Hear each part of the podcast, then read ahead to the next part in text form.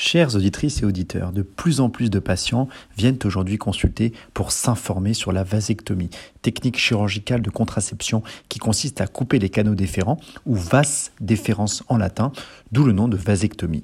Ce sont en fait un peu les autoroutes qui permettent aux spermatozoïdes produits par les testicules de rejoindre la prostate.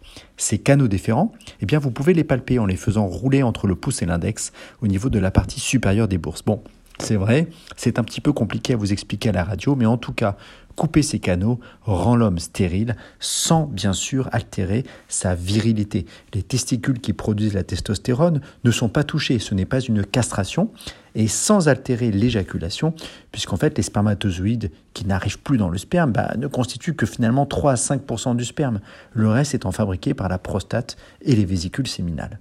La vasectomie est efficace avec près de 100% de succès si on attend bien 3 mois après le geste et qu'on vérifie son effet sur un spermogramme. La vasectomie est énormément pratiquée en Amérique du Nord. Par exemple, on estime qu'au Canada, près d'un homme sur trois de plus de 50 ans y a eu recours. En France, c'est beaucoup moins vrai, mais elle connaît un grand essor puisque le nombre de vasectomies a été multiplié par 10 en 10 ans pour atteindre environ 25 000 procédures par an en France. Elle vient donc tout juste de dépasser son alter ego féminin, la ligature des trompes. Mais en fait, la vasectomie n'est légale en France que depuis la loi du 4 juillet 2001. C'est pourtant une intervention avec très peu de complications. Le risque de douleur testiculaire ou d'hématome est extrêmement faible et elle n'entraîne aucune autre maladie. On a bien cru dans les années 80-90 qu'elle augmenterait le risque de cancer du testicule ou de la prostate, mais cela a été totalement infirmé depuis. Alors deux questions se posent auxquelles je vais essayer de répondre. Pourquoi si peu de vasectomie en France et pourquoi ce regain d'intérêt depuis 10 ans?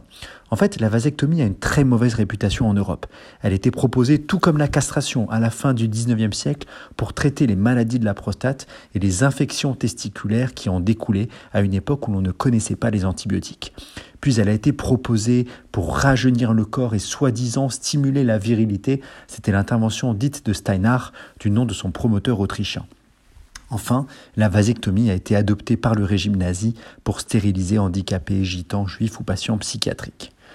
L'autre frein à la vasectomie en France, eh bien c'est le fait que c'est un geste qui est quasi irréversible, alors que les hommes, eux, peuvent physiologiquement rester fertiles jusqu'à un âge avancé. Il existe, bien, il existe bien une intervention pour remettre bout à bout le canal déférent sous microscope, mais même lorsque celle-ci est pratiquée précocement, elle n'est efficace que dans 30 à 60% des cas. On pourra également, en cas de regret, prélever des spermatozoïdes chirurgicalement directement à la base du canal, ou alors anticiper les choses et mettre du sperme à la banque avant de se décider, mais cela impliquera alors le recours à la fécondation in vitro.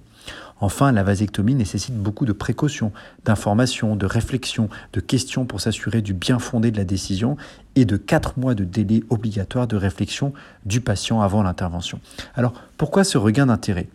Eh bien d'abord, grâce aux urologues qui, devant le succès de la vasectomie outre-Atlantique, ont fortement contribué au développement des techniques chirurgicales très peu invasives pour l'offrir à leurs patients.